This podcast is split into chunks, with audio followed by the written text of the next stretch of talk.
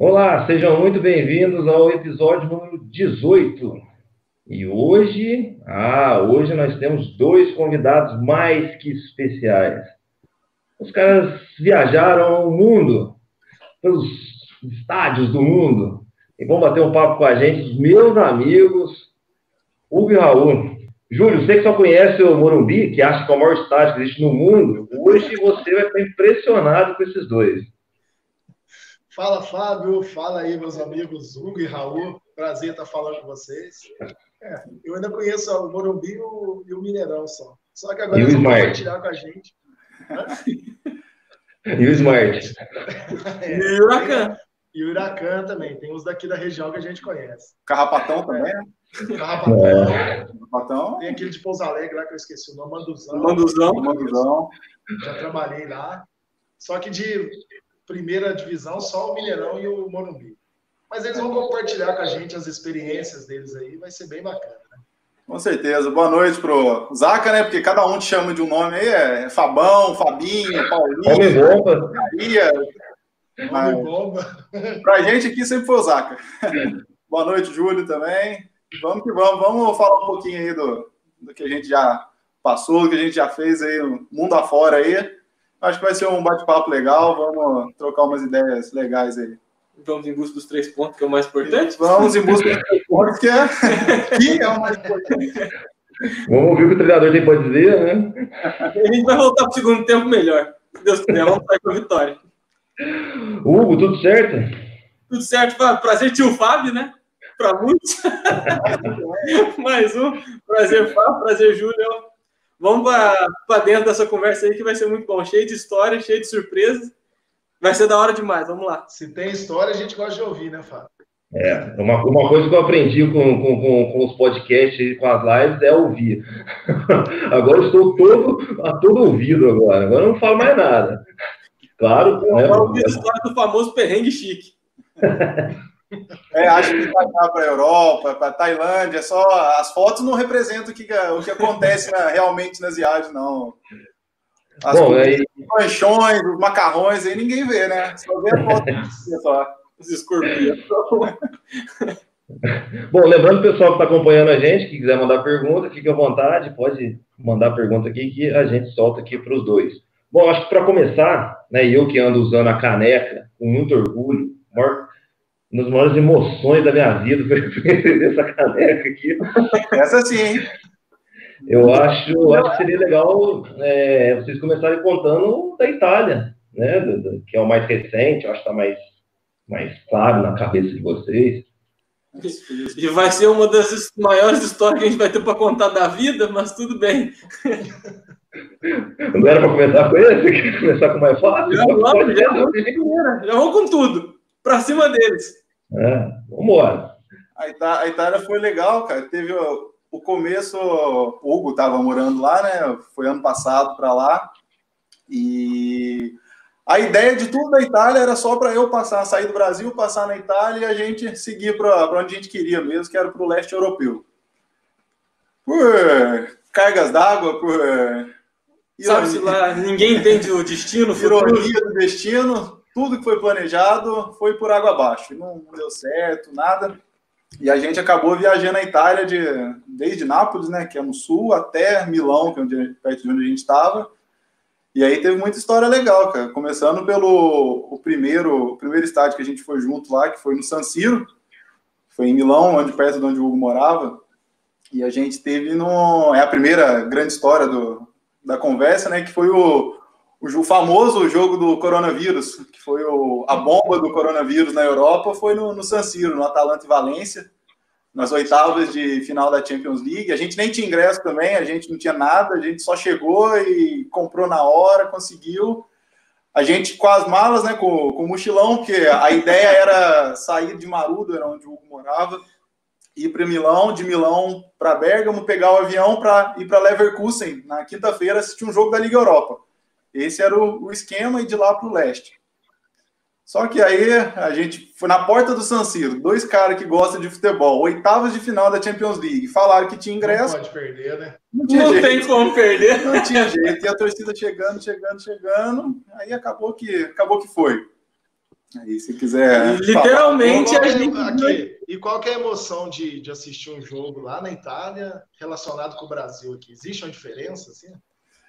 Cara, na minha opinião, na Itália nem tanto, mas é outra história que a gente vai falar. Na, na Turquia é algo surreal, cara. É, a, gente assistir um jogo na Turquia é uma coisa de que não se compara com o Flamengo, Corinthians, que aqui no Brasil são as torcidas de, de massa, né? De, torcida de massa. É, na Itália foi, foi dentro do, do que a gente está acostumado a ver no Brasil mesmo. Mas como foi a Atalanta, né, que a gente viu que foi é um time pequeno que está nas quartas de final da Champions League agora, a torcida deslocou da cidade dela para o San Siro para assistir o jogo, então foi o foi assim, foi um caldeirão, um mini caldeirão dentro do San Siro. Foi bem, foi bem legal. E foi uma coisa muito surreal também, porque a gente entrou no estádio pensando, a gente está vendo a história ser feita. Dependente do resultado que acontecer aqui hoje à noite, a Atalanta, um time de uma cidade que é, fica ali perto, fica a 40 quilômetros de Milão, tem 100 mil habitantes na cidade, o time está nas oitavas de final do maior torneio de futebol do mundo. Então, independente do resultado, a gente está vendo a história ser feita. E acho que ninguém vai conseguir entender o que, que isso significou para o time e para as pessoas da cidade. O que estava acontecendo na semana do jogo, principalmente no dia do jogo, era uma coisa surreal. Muitas famílias, muitos pais mandaram bilhetes escritos para a escola, falando que o filho não ia para a escola, que a filha não ia para a escola, que ela ia para Milão com o papai ou com a mamãe, porque eles iam ver a, a Atalanta, a Déia, fazer história. Eles iam para lá, é um momento histórico, e eles não estavam nem aí, não queriam as crianças lá, eles queriam. Todo mundo da cidade queria estar tá lá. É uma coisa muito bizarra. E tinha quase 50 mil torcedores lá. Vocês botam para pensar que a cidade tem 100 mil. Coloca uma margem de mais ou menos uns 5, 6, 7 mil aí que são de fora e talvez estaria lá igual a gente, a, torcida, a própria torcida do Valência. O resto era tudo da cidade deles. Então, um terço da cidade estava no estádio. É uma coisa surreal. E a gente também. Pode falar. Não, é, não, esse jogo foi quando? Qual, qual foi o placar desse jogo? Foi 4x1 para Atalanta. Para Atalanta. Foi assim, ó. Foi, foi, a maior exibição que eu, que eu já assistia. É lógico, já vi pela, tele, pela, pela, televisão, a gente assiste jogos maravilhosos, jogos bostas também, mas em loco foi, para mim, foi melhor, a melhor exibição de uma equipe que eu, que eu já vi. Teve, valeu a pena ter perdido o documento, que a gente acabou não indo viajar para o leste europeu, perdeu dinheiro também, valeu tudo para para ter assistido isso aí. Em questão de qualidade de futebol, esse foi o extremo oposto daquele Corinthians e Galo que nós assistimos em São Paulo, Fábio. Nossa, foi o extremo oposto. É, é porque assim, né? Não, e tem outro jogo também, né? Que nós assistimos um jogo que foi Fluminense e Náutico. lá em. em Volta Redonda, no sábado à tarde. Isso aí é Nossa, é, essa história foi bacana. Ô, ô Fábio, você empresta a câmera? Empresta. Você não quer ir ali, não? Ué, vou. Ué, nós estamos pegando a dúvida aqui, onde nós estamos indo? Ali era volta redonda? de cruzeiro aqui já, vamos embora. Não, vamos ver um jogo, viu? Pera aí. Não tem dinheiro, não. não. Pensa muito não, só vamos, só vamos. Mas valeu a pena só voltando nesse jogo da Atalanta e Valência, lá na, na Europa, a, as torcidas têm uma cultura que, é quando eles vão jogar fora do, do país, na Champions League, UEFA Europa League, qualquer outro campeonato, é o, a cultura do Always Days, que é tipo a torcida saindo do país e indo pro, pro outro país para acompanhar o time e tal. Sempre... Jogos fora de casa. É, e não é nem a torcida organizada, é muitos que se juntam e também tem torcedores organizados no meio e fazem essa viagem. Então, desde o, eles acordam, no caso foi numa quarta-feira, né? Quarta-feira. Desde o momento que eles acordam, no caso nosso lá foi a torcida do Valência, foi para Milão e vão bebendo, fazendo a festa deles até a volta novamente para Valência, que geralmente se dá na madrugada. Então, a gente encontrou com os torcedores do Valência no, num ponto turístico da cidade que a gente foi conhecer também antes do jogo, na parte da tarde. Passou um tempo lá com eles, filmamos tudo. E na hora de voltar, que a gente ia para o aeroporto para ir para Leverkusen, eles estavam no mesmo ônibus que a gente, que é um ônibus trabalho que faz de um lugar para o outro.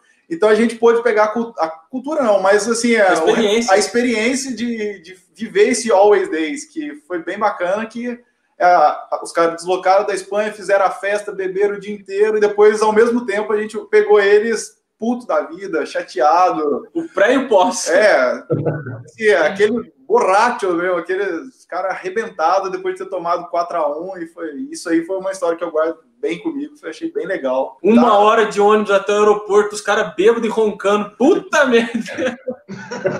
Parecia que nós estamos num trator, não no ônibus. É bem legal essa, essa finalização da, da noite. E depois também não deu nada certo, mas aí a gente continuou a viajar a Itália. Você tá no ônibus, cansado, o cara roncando do teu lado, como é que você vai cutucar o cara e falar, para de roncar? Você para e pensa, o cara acabou de sair de outro país, o time dele tomou 4 a 1 fala, não, deixa, deixa o cara. Fala em português. Ah. Fala em português pro cara, que aí já né, não vai entender nada. Né? Bom, aí saindo da Itália, vamos para onde? Qual país? Ou lá na Itália teve mais outros estádios que vocês conheceram? Não, Bacana, tem vários, mas assim, um marcante também que, que para mim foi valeu muito a pena é, foi em São Marino. São Marino é um paísinho dessa, desse tamaninho que, que é dentro da Itália, encravado dentro da Itália. Incríveis 32 mil habitantes. É, menor que Santa Rita. é um país menor que Santa Rita. Onde tem o GP de Fórmula 1, não é? Isso. Só que o GP. Tecnicamente. O GP de São Marino não é em São Marino. É numa cidade próxima de São Marino. Só leva o nome, né? Só é, leva o nome, exatamente. Foi onde o Ayrton Senna faleceu, né? Em Imola. Isso, Imola. E a gente conhecia por, por assistir documentário de futebol bem anteriormente, antigamente, a gente conheceu um, o roupeiro da seleção de São Marino. A seleção de São Marino é a pior seleção do ranking da FIFA. É a duzentésima alguma coisa, é a pior. E aí gravaram um documentário uma vez com um senhor que chama Benny, e eu botei na cabeça isso, um dia a gente vai conhecer esse cara, um dia a gente vai conhecer, e ele tem Facebook. Eu adicionei ele no Facebook um dia e, e assim, todo ano ele me dá parabéns, não sei o que, não sei o que, até o dia que bateu, assim, vamos para São Marino. A gente estava lá e mudamos a rota da viagem, mandei mensagem para ele, cara, o cara foi tipo um pai nosso lá. Ele pegou a gente no, no hotel, levou a gente para conhecer a federação, levou a gente para conhecer o estádio, deu uma camisa que não dá para virar aqui, mas a camisa que a seleção joga, que agora está num quadro aqui em casa, deu tudo que você imagina para a gente, assim, de bom do melhor dentro do, do país lá, cara. E eu, dentre conhecer o estádio, a gente conheceu várias coisas, até um ex-jogador da Juventus, que é de, de Samarino também, eu não lembro o nome dele agora. Também não lembro. Mas Cara, é uma, foi uma experiência bem legal, que a gente conheceu um país, que é, igual eu disse, menor que Santa Rita, bonito, e na companhia de um cara que a vida dele vai virar um filme em São Marino na Itália, né? E o cara, assim, sem conhecer pessoalmente a gente, tratou a gente como se fosse filho, filho dele. dele Isso aí marcou bastante, na Itália também, né? Uma passagem legal. Desse, dessa parte tem uma coisa que é muito engraçada também que a hora que ele pegou e levou a gente na federação, na parte da manhã, para conhecer, para ver lá como é que é e tal, ele fez um tour gigantesco com a gente, mostrou tudo. Da sala da presidência até o almoxerifado. E uma coisa que é muito fera, que uma hora que a gente entrou na sala do presidente e tal, e falou, ó, oh, esse aqui são os dois meninos do Brasil, tal, tal, tal, apresentou a gente pro presidente. A gente conversou, cumprimentou o cara, tipo, você sente que o cara é uma pessoa diferenciada lá e tal. Você imagina, o cara é pre presidente da federação. Então, o cara tem um, um, papel muito importante lá. Aí terminamos o tour e tal. Continuamos no resto do país, nas, nas cidades vizinhas. E de noite ele levou a gente para jantar. Levou a gente num restaurantezinho que ele estava acostumado a ir lá, que é bem típico mesmo. E aí a gente sentou na mesa e o garçom veio atender a gente. E quem era o garçom? O, o presidente, o presidente. da federação. É pra você ver o nível do. É o pior, a pior seleção da FIFA. Aí a gente fica, fica pasmo assim, fala, pô, o cara. E dentre várias histórias que ele conta do o Benny, né, que é o roupeiro, o, uma mais legal, assim, que você vê que é uma coisa muito amadora, é que ele tem uma coberta do Ibrahimovic. O Ibrahimovic estava no banco num jogo em San Marino, com a coberta, porque estava muito frio, e o treinador chamou ele, ele jogou a coberta fora e foi aquecer. E aí o roupeiro pegou essa coberta, guardou. No final do jogo ele foi devolver para o Ibra. Falou assim: é sua coberta da, da Suécia, né? O Ibra, não, não, não quero isso não. E ele guardou isso, e isso é uma coisa. Na casa dele, cara, tem tudo, tudo que você imagina. Tudo, tudo, tudo que você imagina de Cristiano Ronaldo, desses caras, tudo que vão jogar lá. Algumas coisas que muita gente não dá valor. ele montou um museu dentro da casa dele, praticamente, com tudo isso aí. E são coisas que é um futebol amador que compete num nível bem baixo, né, contra os melhores jogadores do mundo. Isso aí. Deve ser os caras mais legais que tem, deve ser, né, deve ser o time, deve ter os jogadores mais é, Pegados, assim, é, né? Não, é barbeiro que, é, que forma, não desmerecer nenhuma profissão, mas tem barbeiro, enfermeiro, açougueiro, açougueiro, o pessoal que trabalha no correio. Sobrevive no futebol. Oi, desculpa, Júlio, pode falar. Os caras não sobrevivem no futebol. Não, não, não. não. O, o futebol é um hobby para eles. É uma diversão. Literalmente o que é pra gente, que às vezes sai cansado do trabalho, quer bater uma bola só para refrescar, conversar com os amigos, é para eles. Só que esses caras disputam na UEFA. O negócio, um negócio bem, bem, bem diferenciado, né? Estou lá trabalhando, dando aula. Hoje à noite eu vou jogar contra a Suécia. É, exatamente. É assim, é. Não tem concentração, não tem nada, é bem amador. Uma coisa que eu esqueci de falar, se tem alguém aí assistindo o programa achando que vai achar que a gente foi no Camp Nou, no, sabe, do, Real, do Santiago, Santiago Bernabéu, Bernabéu, pode esquecer, porque aqui é só a parte B do futebol, viu? O máximo que eu San aí. Mas é daí para baixo.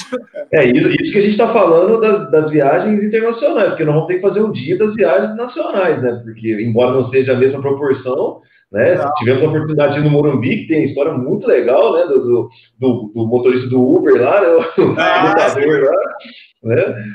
né? O, estádio do, do Bragantino, que a gente conheceu. Agora o puleiro está aberto, hein? é verdade. Tá liberado. Quer dizer, é lado dele. O pão com linguiça super faturado do, do Nabi Abichedi também. Apesar de gostoso, mas Vitão é, é pesado. É, e tem o, o, o Joaquinzão também, né? O Raul conheceu o Joaquinzão, conheceu do, do o, de Guitar. De, né, de Guará, né, também. Guará que foi junto. Mas vamos falar de, de Europa primeiro, né? Vamos. Da Itália, vamos, vamos viajar para onde agora? Acho que um, um legal para contar é da, da Turquia. A gente até citou aí do, do Júlio perguntando. Se quiser começar pelo da Turquia, eu posso até terminar, porque é, é mais uma vez nada estava nos planos, mas a Turquia acabou aparecendo aí no, no, meio de uma viagem. Então, a gente tinha programado o mochilão pelo leste europeu. E a gente tentou fazer a maior parte do trajeto via terrestre. Só que tinha certas partes que não daria. Então a gente procurou sempre as passagens mais baratas para a gente fazer, realizar esse trajeto. E um deles era a República Tcheca para o Kosovo. O Kosovo, que muita gente não conhece, é um país muito novo, ganhou independência em 2008 e tal, ainda tem país que não reconhece como nação independente, e a gente ia para lá. Só que nesse trajeto, a gente achou um voo com a Turkish Airlines. Então a gente saiu de Praga, na República Tcheca, para Istambul, na Turquia, a gente ia trocar de voo em coisa de 30 minutos, 40 minutos e ia para o Kosovo. Chegamos na Turquia de manhãzinha e chegamos lá na, na parte de embarque do aeroporto de Istambul. Eles falaram que o nosso voo foi cancelado.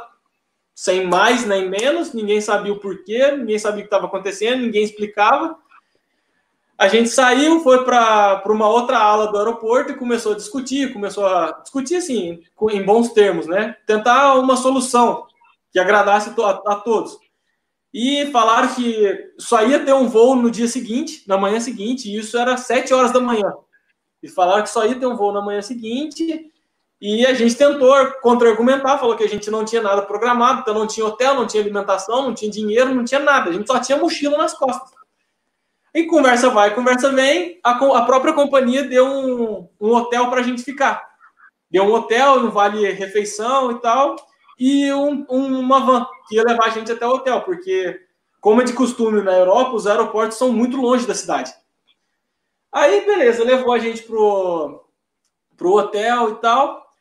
A gente almoçou, falar, ah, a gente tem o dia inteiro aqui, ué. Não vamos, já estamos aqui mesmo, vamos aproveitar, vamos conhecer alguma coisa. Como não tinha nada planejado, a gente não sabia de nada, nada, nada, falar, ah, vamos andar. Pegamos, começamos a andar a pé pela cidade. Aí tem uma. Baita de uma cidade, Istambul, diga-se de passagem. Muito legal, né? E tem o fato também que ela é dividida em dois continentes, né? Uma cidade dividida em dois continentes. É metade da, de Istambul é no continente europeu, metade é no asiático. De, ela é dividida pelo Estreito de Bósforo. Mas isso não chega ao caso agora. Tem um ponto que a gente descobriu que é muito famoso lá, que chama Torre de Galata. É uma torre no centro da cidade, no centro não, no, no bairro de Besiktas mesmo, que você sobe nessa torre, você tem uma vista aérea da cidade, meio que um 360, muito bonito. A gente pensou, ah, vamos para lá. Dá para ver muita coisa, às vezes a gente consegue tirar uma foto e tal. Só que a gente chegou lá, como toda boa cidade turística, uma fila imensa, enorme. Que você olha para o lugar e fala, deve ser maravilhoso e ir lá, subir, mas. Cara, perde o charme. Você vai ficar três, quatro horas na fila, não, pra gente não compensa. Não é esse o nosso propósito de viagem. Aí a gente continuou andando e a gente descobriu que a menos de dois quilômetros de onde a gente estava tinha um estádio de futebol. Como todo bom torcedor fanático, a gente foi tentar achar esse estádio. É o estádio do Casim Pachá. Aí a gente chegou lá perto, tudo, e ele é meio que debaixo de uma rodovia. Então, na parte de cima dele, você tem uma visão aérea dele, linda, linda. E nesse momento o sol estava se pondo.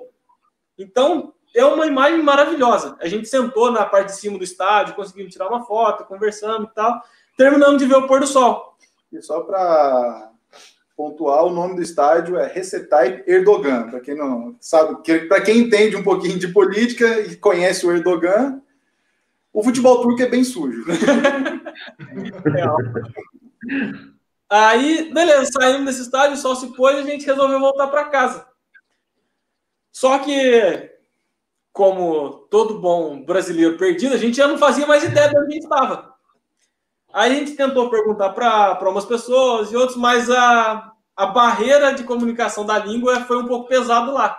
Nem todos conseguiam falar inglês, nem todos conseguiam dar, dar umas dicas e tal. Sempre falaram para a gente para pegar o metrô tal. Era o Taksim, né? A gente chegou até o metrô Taksim e pegou sentido para casa. Só que nisso tinha um senhor e um cara, um mais ou menos da nossa idade. Os dois com a camisa do Besiktas. A gente, beleza, né? Normal. A mesma coisa você vê dois caras com a camisa do Corinthians no metrô, é a coisa mais normal do mundo. Só que o metrô foi, foi passando, foi passando e foi entrando mais gente. Mais gente com a camisa, mais gente com a camisa. E eu olhava pro Raul, o Raul olhava para mim, eu falei, uai, será que tá acontecendo? Será que vai ter jogo, alguma coisa? E a gente meio assim, porque pensamos no senhor de mais idade. O cara não vai, provavelmente não vai falar inglês. A gente podia arriscar com o cara, com o mais jovem que estava perto dele, que talvez era pai, filho ou amigo, não sei. Resolvemos perguntar. A gente perguntou pro cara e falou: não, vai ter um jogo da, da primeira divisão agora, do Besiktas. Esse metrô ele vai até o, a, a linha final dele, é, é, lá, é lá, lá no estádio. Eu olhei pro Raul, a gente, ah, vamos, já estamos aqui mesmo, vamos para lá. Vai que dá alguma coisa. Vamos lá ver como é que é. Se a gente não entrar, pelo menos a gente vai conhecer outro estádio. Vai ver, sentir a atmosfera por fora e tal, para ver como é que é a torcida dos caras e tal. E nisso o cara realmente conseguia falar inglês, ele encontrou um amigo dele e ficou nós quatro. A gente fez uma mini amizade na Turquia nesse momento e começamos a conversar e tal, pedimos informação, será que dava para comprar o ingresso, será que não dava? E ele falou: ah, vamos para lá, a gente tenta. Mas o que acontece é, todos os ingressos já estão vendidos, tanto para a torcida visitante quanto para nós. E a gente falou: ah, já estamos aqui mesmo, vamos para lá e a gente descobre o que, que vai dar lá. Aí a gente desceu nessa estação perto do estádio. Aí o resto da história é, é. Depois dessa explanação de, de Istambul aí, de todos os pontos, mas, assim, basicamente, a gente conseguiu entrar no jogo, cara, pelo, não pelo método convencional de comprar ingresso, mas pelo. Por cima, pulou o estádio, invadiu com a bomba. É o país, não, desculpa, é alguém turco escutando. O futebol da Turquia é sujo. É diferente do país. É... Aí a gente conseguiu entrar, não pelo, como repetindo, pelo método convencional, tanto que a gente conseguiu entrar no, no estádio que o jogo já tinha uns 20, 25 minutos do primeiro tempo. Final do jogo, tudo, a torcida foi um dos pontos que eu falei, a, a torcida turca, ela é fora de base, torcida do, do, do, do Besiktas, a gente não chegou a ver, mas do Galatasaray e do, do Fenerbahçe também são duas torcidas Putz, fora da realidade. da realidade. O Alex tem uma estátua lá em Istambul, né? Os caras veneram mesmo, eles são muito fanáticos, muito fanáticos, muito mais que a gente aqui, que a gente pensa. E acaba, depois que acabou o jogo, o Besiktas ganhou de 2 a 1 do Bursaspor, Bursaspor, é. é do Bursaspor. E a gente tirou, ficou lá no estádio tirando fotos, tudo como a gente faz no, quando a gente vai em jogos. E a gente saiu do estádio. Aí Nisso aí, a gente saiu do estádio, passou na lojinha do clube para comprar camiseta, para ver as coisinhas lá e pegamos rumo para ir embora. Isso aí já devia fazer uma, uma hora e meia depois do, do fim do jogo, que a gente estava saindo ali do, da redondeza do estádio, que a polícia fez um cordão para expulsar todo mundo já, já passava bastante tempo. E a gente foi, a gente em direção ao metrô que a gente tinha vindo. Só que a gente andou, andou, andou, andou, andou e não chegava de jeito nenhum no metrô. Eu falei, ah, a gente está fazendo alguma coisa errada aqui, a gente está indo para algum lugar errado. E eu falei, vamos voltar então e perguntar para o policial, uma, sei lá, escrever no celular, metrô, para ele falar alguma coisa para a gente, porque nada aqui, a gente não entende quase nada de turco, da língua. E a gente virou para voltar. E nisso tinha um cara sentado na, na, na calçada. Aí eu falei assim: ah, eu vou perguntar para esse cara aqui. Aí perguntei, mostrei, ele pegou, apontou que a gente estava perto já. Beleza, a gente pegou o metrô e andou mais um pouquinho, pegou o metrô e foi embora. Quando a gente chegou de volta no hotel, aí eu recebi uma mensagem, não lembro de quem que era agora, mas sabe essas pessoas que você, você tem no Facebook e tal, que você, você conhece, mas nem tem tanta intimidade, o cara me mandou uma mensagem, falou, Raul, tá tudo bem com você, tudo bem com o Hugo, não sei o quê. Eu, não, então... eu tô rindo porque eu lembrei que me mandou a mensagem, foi o Tinhoso. Ah, o Edinho, é verdade, foi o Edinho. É, assim, é amigo, colega, né? Joga futebol com a gente, futsal lá, mas não é um, um amigo de, de, longa data. Aí eu achei estranho e tal. Aí eu falei, mas por que que aconteceu? Ele falou, não, é que você acabou de postar uma foto aí que estava no estádio e acabou de acontecer isso no estádio, esse, esse atentado aí. Foi atentado. Aí foi que a gente ligou a TV no, lá no, no hotel e todos os canais de TV em frente onde a gente estava. A gente tinha tirado as últimas fotos no estádio. E aí é, foi o, aí foi o, o grande porém, que aí eu, a gente começou a ver que a polícia, ao fechar o cerco no estádio, há uma semana antes, a polícia turca do Erdogan tinham matado o chefe do, dos curdos. É, o Kurdistão é um, é um povo que tem no sul da Turquia que quer fazer a separar da Turquia, está no norte do Iraque, no sul da Turquia, eles querem separar do país. É um movimento reacionário lá. E a polícia tinha matado o chefe deles uma semana antes. E o que, que eles fizeram? Na hora que a polícia fechou o cerco, eles plantaram dois carros-bomba para matar os policiais. E aí, dentre policiais e cidadão, cidadãos comuns, foram mais de 40 mortos. E 300, mais 350 feridos. É, e aí, assim, ficou aquele negócio, né? Falei, se a gente volta lá e a, gente estava voltando para lá. É, né? a gente, a gente ia voltar para perguntar para os policiais. E aí, se a gente volta, aconteceria ou não? A gente ficou isso aí. Tanto que é uma das coisas que a gente, eu e o Hugo, a gente tem uma tatuagem que é o. Essa aqui, eu tenho a mesma. Isso. Mostrando. Minha mãe está assistindo. Tu vai lembrar que a Tia Luz está assistindo, então ela vai ficar feliz da vida. Ah, é um canto da torcida do Besiktas, que está escrito no nosso braço. E tem a bandeira da Turquia também, que é para relembrar esse momento que a gente, basicamente, praticamente, né, escapou da morte por alguns minutos e por alguns metros. É, tá, uns metros, né? Porque não chegou a ser um quilômetro. E ficou bem guardado isso aí na, na pele, na, na cabeça, né? Eu só mesmo só consegui ver notícia disso aí um ano depois, mais ou menos, depois que aconteceu isso aí, eu não procurei saber nada. E depois eu fiquei sabendo que teve um, um estudante de medicina que morreu num atentado também. E eu me coloquei no lugar dele, apesar de eu, eu não era estudante, já era formado, mas eu me coloquei no lugar dele. E, sei lá, eu arrepio toda vez que, que vejo alguma coisa relacionada a isso aí, porque poderia ser a gente, né? Que loucura. E não existiria esse episódio de hoje, né? É, provavelmente é, os mil estádios do Twitter ia parar em 200, nem isso aí. Bom, Itália, Turquia. Tem pergunta, Júlio, sobre a Turquia ou vamos, vamos para outro país?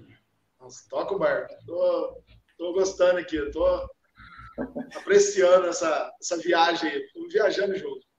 Ontem, ontem, ontem, tava, ontem a gente estava fazendo a live com o Ferdinando, o Júlio o Júlio estava acompanhando o negócio, aí ele ficou travado, aí no meio do negócio, eu falei, o Júlio, acorda. tá dormindo aí, pô. Você entra no meio da conversa, né? Eles vão falando, a gente vai mentalizando. Aí você vai viajando junto, né, cara? É, é muito, bacana. muito bacana. Com certeza. Bom, Itália, Turquia. Tem a história da Rússia. Não tem nada. Da, Ó, da, da Rússia é uma boa, mas eu pensei numa aqui pra gente contar antes, o da República Tcheca. Vamos, vamos para a República Tcheca. O Esparta e o que aconteceu depois na lojinha. Ah, República Tcheca, estou anotando aqui. Ah, antes, antes de mais nada, né, só, é, nós temos um projeto, né, Raul, Hugo e eu, temos um projeto. Ah, vamos falar. Um, um, projeto que eu acho que é legal falar, que todas as histórias que, tá, que, que os dois estão contando, é, não sei, espero que ainda saia esse ano, né? Acho que é o ano, esse ano não, não vai sair. Então, exclamação. Eu acho que é importante, é porque assim, os dois têm muita história para contar, tem muita foto legal né, de, de divulgação. Se eu, se, se, se eu fosse justo, teria, teria vídeos, né? Eu teria filmado tudo. É. Um dia eu vou, nem que seja no, no estádio do, do, do Rio Branco, lá no Acre. Lá. Mas o Acre não existe, existe? Na Terra é plana, o, o Acre é o final dela ali, você dá um passo e cai. É bem na extremidade da Terra plana. Assim. é, vamos, vamos, vamos lançar um livro. Eu irei escrever um livro sobre essas histórias. Eu acho importante deixar registrado isso aqui, aqui porque aí aumenta a minha responsabilidade, aumenta meu compromisso. Você não vai patrocinar tanto? É, eu acho que eu estou enrolando demais. Eu acho que já era para estar, tá, para pelo menos ter começado. Pelo menos o sumário já deveria ter feito, né? É, e a gente espera que seja a versão 1 né, que você vai fazer, porque ainda vai ter muito mais, vão terão muito mais estádios, outros volumes, outros volumes, anos é e claro, anos. Nossa, aí não é é a primeira de uma série. Né, negócio. Diário de viagem, diário de viagem, Ubi Raul. É. Diário, é, o diário não vai ser de motocicleta, né? Diário de carteiras. Bom, República Tcheca. Estamos na República Tcheca. Ó, e aí? Na República Tcheca. Ó, na República Tcheca foi um dos primeiros lugares que eu acho que a gente descobriu o quão poderosa é a bandeira do futebol no. Bandeira do Brasil. É, bandeira do Brasil no futebol. Porque, obviamente, hoje a seleção brasileira, o futebol brasileiro está em uma decadência gritante, mas a história por trás das cinco, das cinco estrelas é enorme. Então, isso não se discute e ponto final. E uma vez a gente estava na República Tcheca e a gente foi no estádio do Sparta Praga, que é um dos maiores, um dos maiores times do país. É o maior campeão nacional. O maior campeão nacional. E lá, na época, jogava perto da aposentadoria um dos jogadores que eu mais gostei na, na vida, que é o Thomas Rosnick. Então eu queria muito ir lá para conhecer e tal. A gente conseguiu chegar na lojinha do time. Eu até comprei um pôster dele para colocar no quarto, só que a gente perdeu no meio da viagem, como de costume, é, sempre perde as coisas. Mas conseguimos chegar no estádio.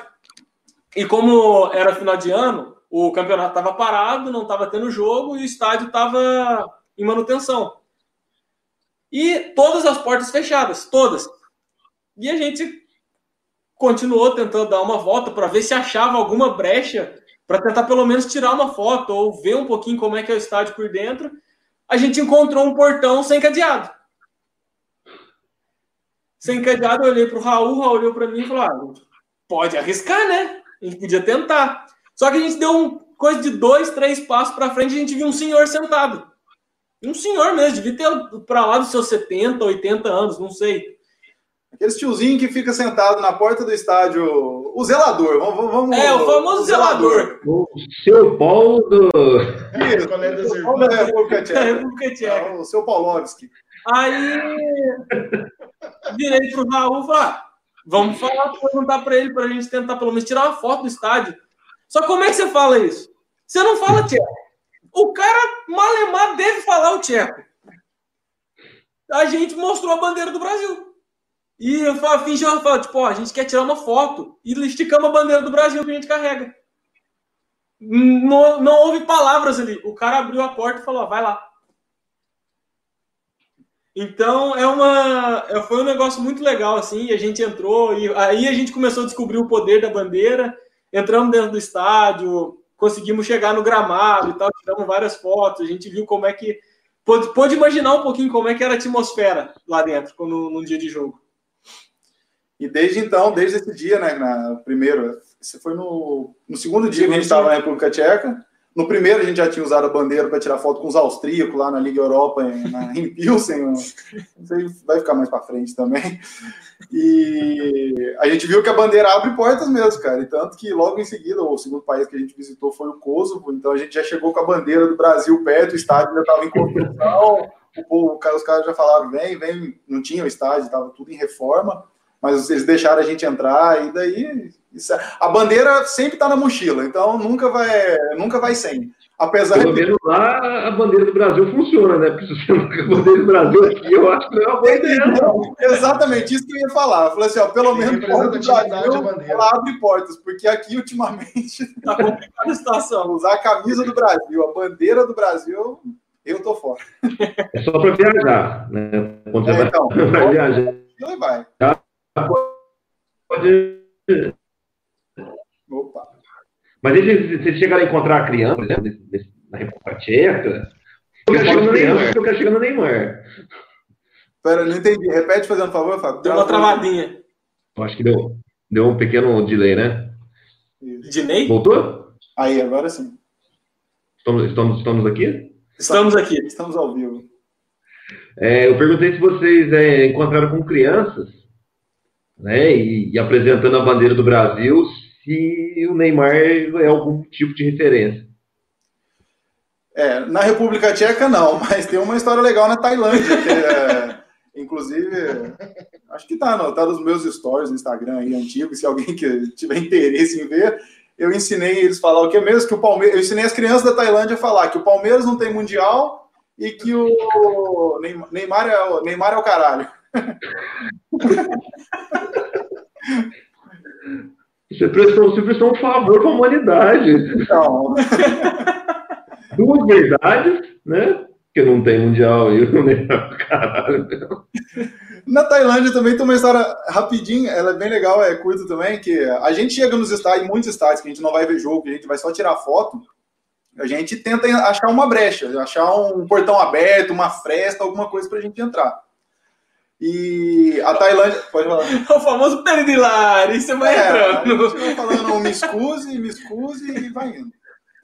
Na Tailândia tem, o, tem dois estádios principais em Bangkok, que é o Mangala, que é o principal onde a seleção joga, e o Nacional, que é onde a seleção jogava antigamente, onde teve os jogos asiáticos, tudo. Era uma região mais central da cidade.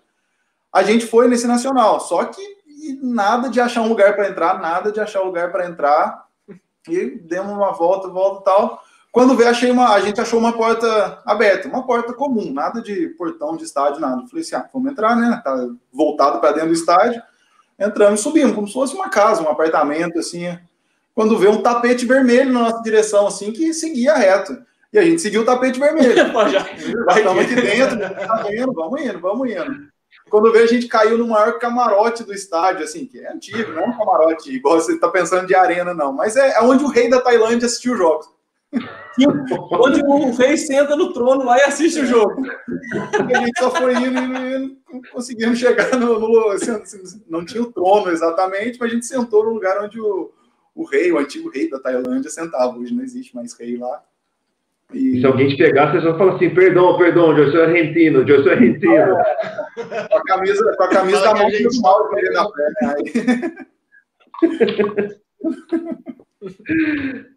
ah, bom, ó, já vamos para Itália, Turquia, República Tcheca, Tailândia. O Paulinho está mandando uma mensagem aqui, dizendo que ele está impressionado com a história da Turquia. Paulinho Fernandes participou da live aqui com a ah, gente. Ah, Paulinho. Tio Paulinho, é. fala que eu assisti a live dele inteirinha.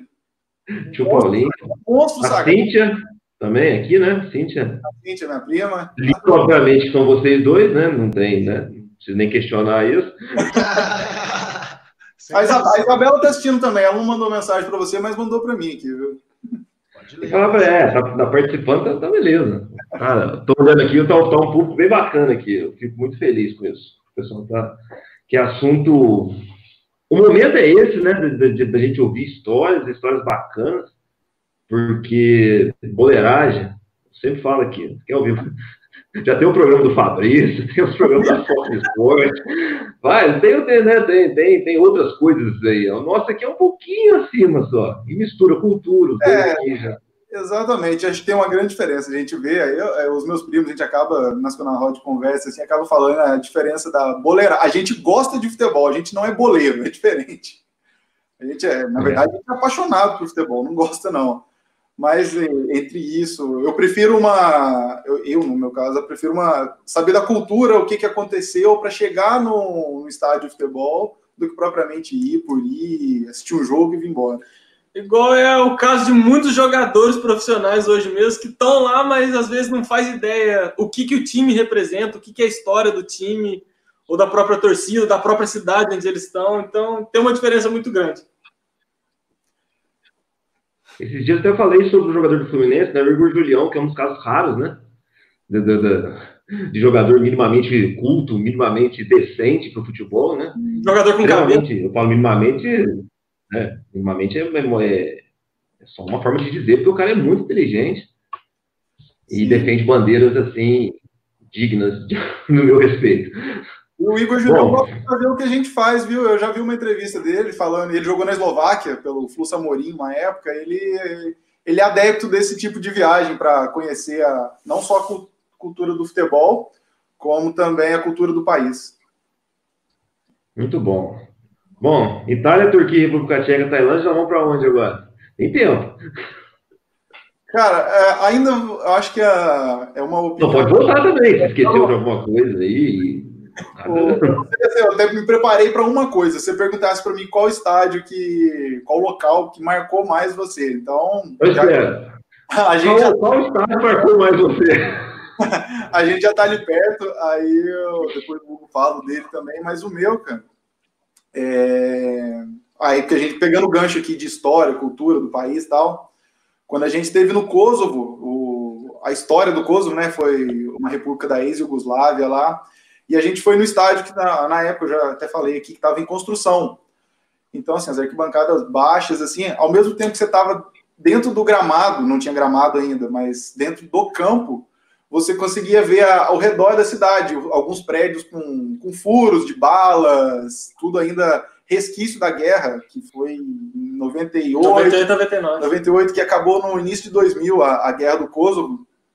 Então ali você está dentro do, do gramado ali e, e ver tudo aquilo ao redor, ao seu redor, saber da história que aconteceu, como aquele povo sofreu na, nas mãos do, do, ditador da Sérvia, o Milosevic, foi um negócio para mim que marcou muito, cara. Foi dos estádios e esse estádio não estava construído, foi o que mais marcou para mim.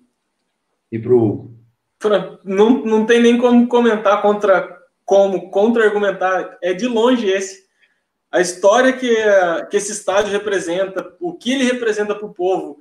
E o Raul comentou nos arredores do estádio, mas a cidade inteira, a capital inteira da, de Pristina, que é a capital do Kosovo, tem resquícios de guerra. Você consegue ver como é sofrido, como o povo de lá é sofrido. Estão tentando recomeçar do zero, estão tentando reerguer. E o futebol, para eles lá, tem um peso muito importante. O que para muita gente o futebol é só um hobby, é só, um, só uma diversão, alguma coisa.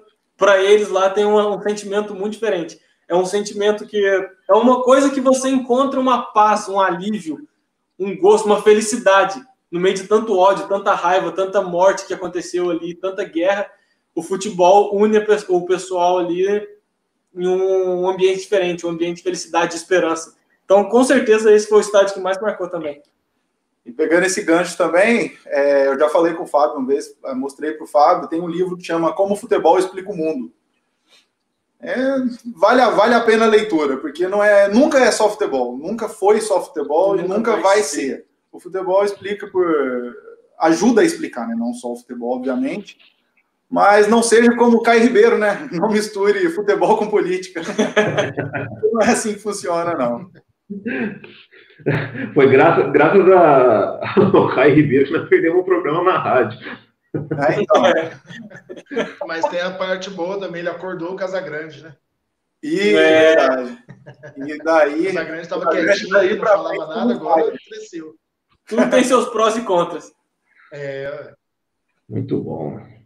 O Raul, lá no seu Twitter estava escrito lá uma hashtag mil estádios. São mil estádios que você conheceu? Eu conheci ainda não, que a gente, né, conheceu, porque teve estádio que eu conheci sozinho, é. também, mas é, é, o objetivo. É a meta. É o objetivo de vida. Eu falo que depois que, depois que eu, eu, a gente, chegar nos mil estádios, eu posso, posso dormir tranquilo. Mas, você está marcando? Você está você tá marcando? Você está fazendo então, eu, tô, eu tenho as fotos de todos os estádios, basicamente, que a gente já foi, mas aí eu postando no Twitter que eu tô, eu tô acompanhando e tô vendo quantos estádios ao, ao todo tem. Cada semana eu procuro postar um, dois. E então, então é assim, mas é, é os mil estádios igual os mil gols do Romário, cara. Vale o jogo treino, vale o, vale o Huracan, vale o Café, vale o Pouso Alegre, como vale o São Siro também. Ué, não é estádio? É, estádio, Exatamente. É. O Twitter do Raul é Raul, que era dia 21? Raul, que era dia 21. Quem tiver Twitter e quiser acompanhar, além do, dos estádios também, em menor, menor escala, mas eu costumo postar as camisas também, que a gente tem uma coleção de camisas que acaba em mundo afora e a gente acaba adquirindo, conseguindo, ganhando, comprando. Trocando. É o My Jersey's Football. É a hashtag. My Football Jersey, desculpa. E a gente vai colocando, cada, cada época coloca uma camisa, coloca, conta um pouquinho da história da camisa e vai demorar também. É, é bom postar devagarzinho para ter bastante coisa para postar ao longo dos anos aí. Então, é, o pessoal que fica entrando no Twitter para brigar, lá tem coisa boa também. Fica lá, é, hashtag xingando alguém. Tem outras coisas, tem coisa boa lá também. Twitter é a terra de ninguém, né? Mas tem muita, tem muita boa no Twitter. Né? Tem. Quando, eu, quando quem tá com depressão, tá com alguma coisa, vai lá xingar. Tira, né, sua raiva. Eu 240 caracteres, né? Até aumentou, né? Pra você poder xingar um pouco mais. Né? É, né? Extravasa um pouquinho mais ali. Ah, eu me divirto. O Raul também se diverte. Oxe! Oxe, oxe, oxe meu rei. Ah, a Isabela até fala, nossa, mas você tá muito no Twitter, né? porque é legal. Agora, agora com esse negócio que saiu aí da mulherada denunciando aí, eu não consigo sair do Twitter mais, não. É, é verdade. Isso aí pegou filho. nem fala, hein? Nem fala. Nem fala. não posso falar mais nada, não, senão vai dar problema Nossa, mim. vai dar B.O. Já deu, já deu. Deixa quieto. Deixa quieto. Bom, uh, já estamos com quase 50 minutos de programa. Uh, tem algum estádio assim que ficou faltando, que, que você acha legal contar a história? Vamos deixar para a parte 2. Palestino. É, eu acho que eu tenho um último que, que vale a pena contar. Pra... Todos valem a pena, né? É, mas teve um específico, talvez o primeiro, o primeiro estádio que a gente assistiu um jogo fora do país junto, que foi no Chile. E aí é o estádio do, do Palestino. Palestino é, é um time da colônia palestina no, é, no Chile. E aí a gente foi só para conhecer uma tarde também e acabou que é aquele mesmo esquema. A gente está no metrô, encontra um torcedor e o torcedor fala que vai ter jogo e a gente vai atrás e acaba vendo o jogo. Só que é, é nos, nos, moldes da Turquia. Só que dessa vez, o, na hora de entrar no estádio também foi aquele método sem ingresso. E só que a gente não estava na Europa, a gente estava na América do Sul, né, no Chile. E aí foi um momento que eu achei que eu poderia perder minha vida também. A hora que a. É porque foi um negócio muito doido. A gente chegou, não tinha ingresso. O time tava brigando pelo título e tal. Não, valia uma vaga na Libertadores. No Chile tem a Liguija, que eles falam, que é tipo a pré-Libertadores do país. Aí era a final da, da pré-Libertadores deles lá. E o time, o estádio do time não tinha nem iluminação, o time é muito pequeno e tal, a torcida é pequena. Então, para começar o jogo foi de tarde tinha acho que 7 mil pessoas, 5, 7 mil pessoas no estádio, todos os ingressos já tinham sido vendidos, não tinha como entrar no estádio por vias decentes. E nisso a gente vai, tenta conversar com alguém, conversa com outro, conversa com esse e tal. O cara fala que um tem ingresso, aí a gente achou um cambista chileno vendendo ingresso e o cara queria cobrar muito caro. Era coisa tipo, o ingresso custava 25 reais, ele estava querendo cobrar 100 reais em cada ingresso.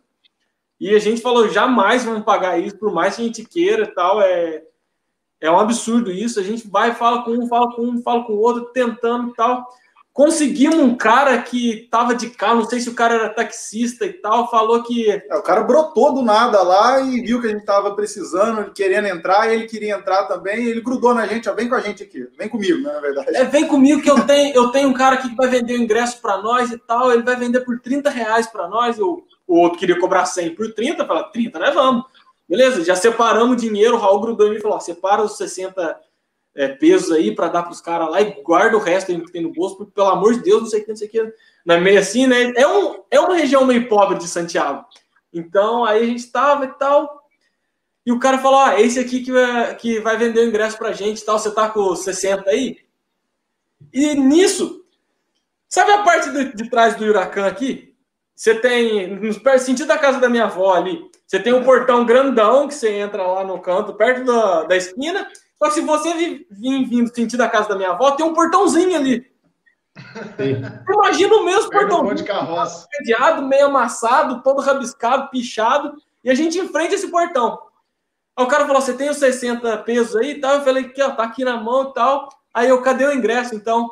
Aí o cara: Não, tá aqui então tirou um negócio do bolso, quebrou o cadeado, assim, arrancou a corrente, abriu o portão, falou: vem, vem, vem, vem, vem. Grudou em mim com o Raul, nós já tava ali, não tinha para onde ir, não tinha o que fazer, não tinha que correr. Só que entre esse portão e o estádio era um matagal, era um matagal. E uma única vez que eu olhei para o chão, tinha um osso, um osso assim de boi, sei lá, alguma coisa no chão. Aí eu falei, é hoje, né, cara? é hoje, ainda pagamos para morrer ainda, né, cara? 60 pesos para tomar uma machatada já já. Quando veio, o cara falou, só vai, vai, vai, vai, vai, vai. Aí quando ele falou só, segue reto, faz isso. E a gente foi, e o cara ficou para trás. E no que a gente, na hora que acabou o Matagal, a gente caiu dentro do estádio. Dentro do estádio, certinho. De frente para a escada, entrando na arquibancada. E tinha um carro de polícia também parado em frente. Só que eu acredito que eles, eles fazem vista grossa, né? Porque é possível. Algumas pessoas saírem do mato, três, né? O rapaz entrou junto com a gente. Três pessoas ali. E aí entrou, cara. Aí, a torcida do Palestina é uma torcida muito legal, que é o, como eu disse no começo aí, é a colônia palestina no Chile. Então, é assim, é, é basicamente eles lutam pela causa palestina, não pelo time. O time é apenas um, uma diversão ali, mais uma para eles ali. E aí acabou que a gente fez amizade, a gente mantém contato até hoje. Essas viagens aí a gente mantém contato com muita gente até hoje. O Palestino veio jogar. Se o, se o Corinthians mesmo passasse no, na, na Libertadores, né? Perdeu para o Guarani mais uma vez. E provavelmente o Palestino ia vir jogar no Brasil, o pessoal mandando mensagem, a gente se desse, ia encontrar o pessoal, tudo. E é, eu acho que o que fica é isso, das viagens todas. É lógico, tem a, a, as fotos, tudo, mas eu acho que a lembrança e as amizades que a gente faz no meio da viagem ficam por muito tempo para qualquer coisa que precisar. Oh, vai ter um negócio no Brasil, vai ter um negócio no, na Itália. Eu acho que é isso que fica.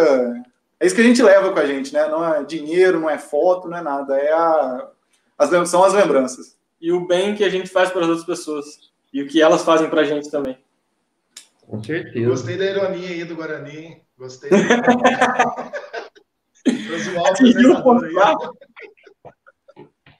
Eu não vou falar nada. Porque a gente está no fim do programa. Eu acho que das histórias boas a gente contou bastante. Ainda tem muita ainda, mas acho que das principais, assim, Mas quem é quiser, legal. quem quiser, fique atento, compre o livro. É, Já tem que fazer marketing. É, duas coisas. Primeiro, é o compromisso da gente fazer a parte 2, porque eu acho que foi sensacional, não só pelas histórias, mas pela quantidade de gente que está acompanhando aqui ao vivo. E, e, quem vai acompanhar depois, o Ramon já falou que vai vir depois, tá, turma? Nossa, os conhecidos nossos aí, né? É... Esse é o cara.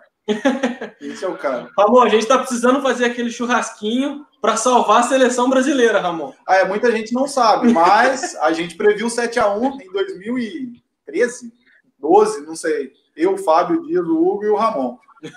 E aqui em casa, há uns anos atrás, também a gente previu que o genocida não vai durar muito tempo, né? Vamos ver. Nossa, tá durando, passou da hora já. É, tá fazendo hora extra já. Tá fazendo hora extra já. Tá vendo? Não é só a parte 2, tem que ter a parte 3, tem que mostrar as camisas, tem que dar. Eu acho que você devia entrar pro elenco fixo desse programa. É um quadro separado do programa. Eu acho que É, isso, hein? histórias. Como é que é, ô, Júlio? Oi? Eu voto pra isso. Ah. Posição, é. Eu voto pra isso também. Porque enquanto o Hugo estiver aqui ainda, dá pra gente fazer junto. No máximo, vai ter que abrir uma tela aqui e uma tela Separado. em outro lugar do mundo aí que, que ele vai chegar também. Ué, vai horários. vai ser o nosso, vai ser o nosso enviado. Ué. Ah, é. Diretamente de algum lugar do mundo aí vai ter alguém aí no, no programa. Fala, Júlio. Tem que trabalhar com O legendas. bom é que quando eles estiverem eles participando do programa, quando eles estiverem viajando, eles fazem um link direto, né? Ó, Legal, isso é Ótimo, legal. ó. A ideia é bacana, hein? Nós fizemos isso uma vez na, na rádio, eu tava lá no. Eu tava no, no Itaquerão, aí tinha, era no horário do programa nosso, a gente ia na rádio, aí eu entrei ao vivo. Né? Só áudio. A minha Valeu, parte eu tô fazendo. Estamos Ué. abertos a todas as propostas. Bom, ó, a gente está chegando no final, quero agradecer demais. Eu acho que assim foi. pô, nossa, a gente que não, eu não sou apresentador, o Júlio, o Júlio é cientista político, o Júlio é outra coisa. O Júlio é outra coisa. A gente está aqui para aproveitando o momento né, que a gente está passando, que tem que é entreter as pessoas, trazer conhecimento, sair do, do, do- do padrão, sair do, né, dos, dos programas ruins que a gente vê. Porque não adianta nada a gente ficar falando mal e fazendo igual aqui, né? Às vezes eu dou uma de neto, começo a falar, não paro mais, misturo um monte de assunto, mas nada que, não é nada que, que, que, ultrapasse a linha do bom senso. É, eu quero. é, bom, Júlio, vamos despedir então, porque estamos chegando quase uma hora. Nó, eu, eu tô impressionado. Ô, gente, parabéns. Parabéns pelas viagens, por compartilhar com a gente. É, foi de muito valor, assim, tanto para mim quanto para os telespectadores, todo mundo que está ouvindo. E a gente quer a parte 2, parte 3, e vamos pensar com carinho nos links ao vivo, tanto vocês viajando, a gente. Eu acho que vai ficar bem bacana, hein, essa ideia. E tô aguardando, aguardando o livro no volume 1, volume 2, e vamos embora. Assim como Poesias em Fúria, a gente vai aguardando as outras ah, atualizações aí, né? Falando nisso, eu não posso, eu não posso deixar de contar. As poesias vêm chegando, alcançando coisas que eu não acredito. Mas eu tenho que contar aqui, porque aconteceu hoje. Hoje eu tive uma reunião com o Zambrano. Hum, não é problema nenhum contar sobre isso. Eu tive uma reunião com o Zambrano, que é candidato a prefeito. E no meio da reunião eu falei de poesia. Aí ele falou assim: então é você que escreveu aquela poesia? Eu falei: que, que poesia? Aquela falando sobre, falando sobre os vereadores, é que eu fiz uma poesia chamada Deixa o Senhor uma Piada, onde eu falo de todos os vereadores. Né? Eu não falo dele, não falo de alguns que eu esqueci, de tão ruim que eles são que eu acabei esquecendo, e aqueles que me enchem muita paciência eu escrevi. E ele, e ele falou, se divertiu bastante com a poesia, e falou assim: ó, eu quero ó, falar, hein, vai, vai colocar meu nome lá não, hein? A carapuça, Então, assim, a carapuça tá atingindo quem, não exatamente ele, mas as pessoas precisam ser atingidas. É, não, se poesia tá chegando nesse nível, Imagina o resto. viva! Viva! Senhores, muito obrigado. Ah, não vou despedir de vocês porque nós vamos ter uma próxima, mas eu quero deixar, dar um até breve. Se vocês quiserem deixar aí as mídias sociais para o povo te seguir, fica à vontade. No, no meu Twitter a gente já comentou, né? O Hugo não tem Twitter, mas no, no Instagram, no Facebook nem tanto, mas no Instagram também tem algumas fotos bem legais do, em relação às viagens. O Instagram é aberto, é Raul Queradia, tem o do Hugo também, o Hugo Queradia.